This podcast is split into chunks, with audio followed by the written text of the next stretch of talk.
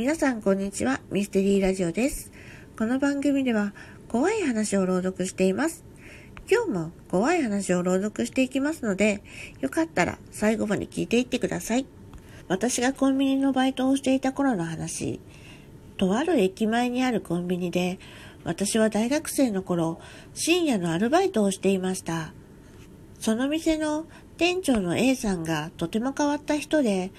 A さんはものすごく人当たりがいい人で、お客さんはもちろん、バイトにもとても優しい人でした。A さんは本当に誰にでも優しいんだけど、実はバリバリのヤンキーで、これは隣町に住んでいた同じバイト仲間の証言で、A さんは地元ではかなり有名な人だったらしい。そのせいなのか、A さんはヤンキーからヤクザ、気違いから外国人まで、どんな人にも同じように丁寧に接し、相手が度を超えた悪さをすると、首根っこを掴んで店の外まで引きずり出すような怖い一面も A さんにはあった。それ以外の時はとても腰の低い人だった。そんな A さんとたまたま深夜のバイトが一緒になった。その日は日曜で終電が終わり、1時半の商品の搬入が終わると、次の搬入の午前3時半までは何もやることがなくなった。そんな時は交代で休憩を取ることにしているのだった。その日は明日の発注をやるからということで A さんが表に出て私は事務所に引っ込んで返品するために回収した古い漫画の単行本を読んでいた。漫画を何冊か読み終え、さすがに飽きてきた私は、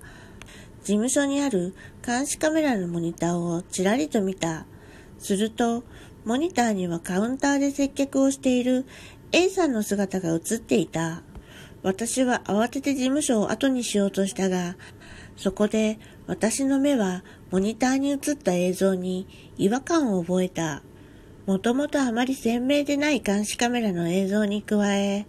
映像が分割して同時に映され、一つ一つ小さかったせいもあり、顔を近づけてみても、はっきりと映像を見ることができなかった。そこで私は、モニターの下のスイッチをいじって、レジ前の映像だけをモニターに映し出した。そうして、拡大されて映し出された映像には、全身血みどろの女性が A さんをカウンター越しに睨みつけているところが映し出されていた。私ははじめ意味がわからず、どういう状況なのか整理しようと頭を働かせていたが、そのうち、これがありえない映像であることに気がついた。一つ目は、入り口からその女性が立っていたところまで、全く血が垂れた跡がないということ。女性は服が赤く染まるほど血を流していたから、明らかにおかしかった。二つ目は、女性の頭がどう見ても欠けているように見えるということ。女性の頭はかじったアンパンのように湾曲してへこみ、そこに血の塊のようなものが溜まっているように見えた。私はどうしてもその女性が生きている人間だとは思えなかった。そんな女の人の前で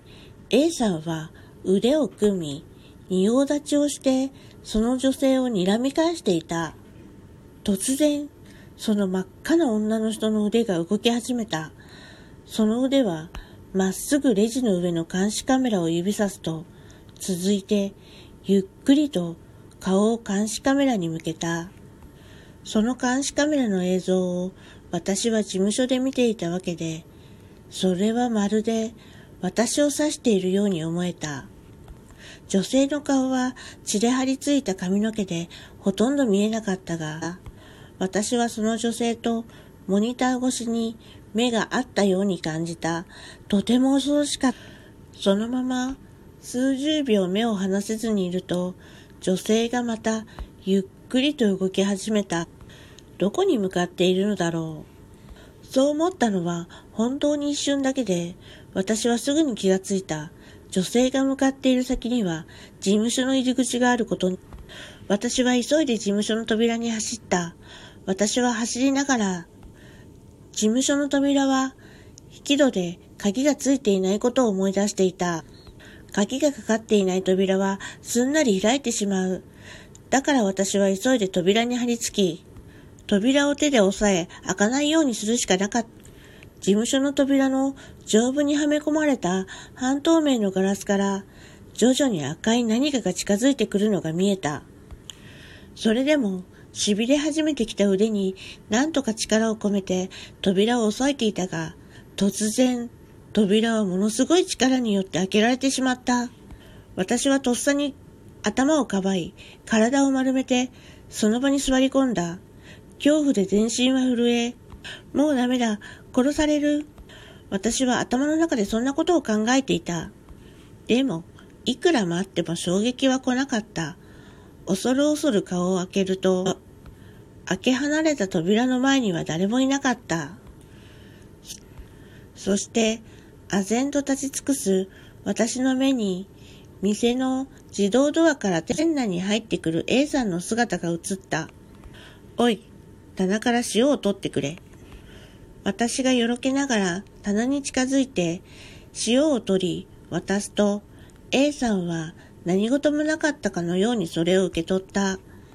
A さんは自分の財布から小銭を取り出して会計を済ませ、袋をちぎるように手で開け、外に向かって力士のように塩を巻き始めた。お前、ちょっと外に出して、言われて外に出た私に A さんは叩きつけるように塩を何度もかけた。そして、一袋分塩を巻き終えると、休憩するべ、と言って、A さんは事務所の中に入ってしまった。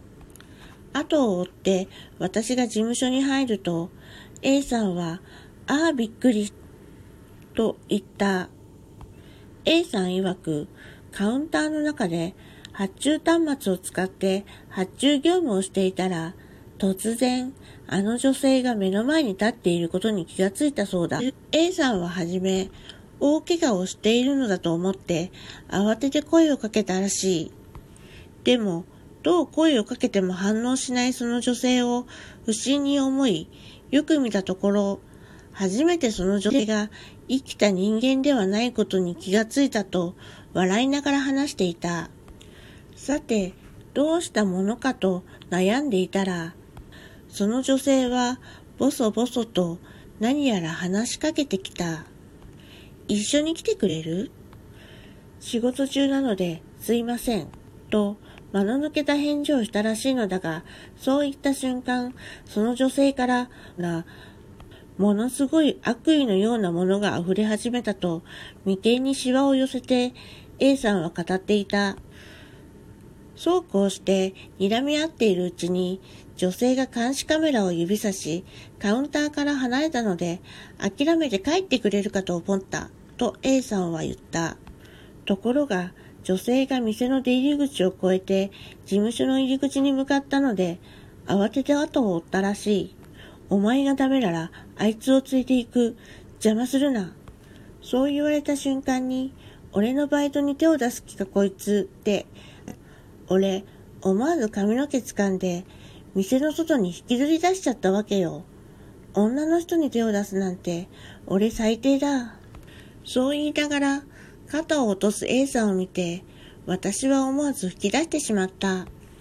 結局、あの幽霊が何だったのか、なんで突然店に現れたのかは分からずじまいだった。そして、あの時見たのが何だったのかを語るうちに、私と A さんは心霊スポットを巡るようになった。もう一度見れば、比べて検証できるだろう一回だけじゃわからねえよ。データは多い方が正確に検証できるからな。そう言ったのは A さんだった。以上です。聞いてくれてありがとうございます。それではまた、バイバイ。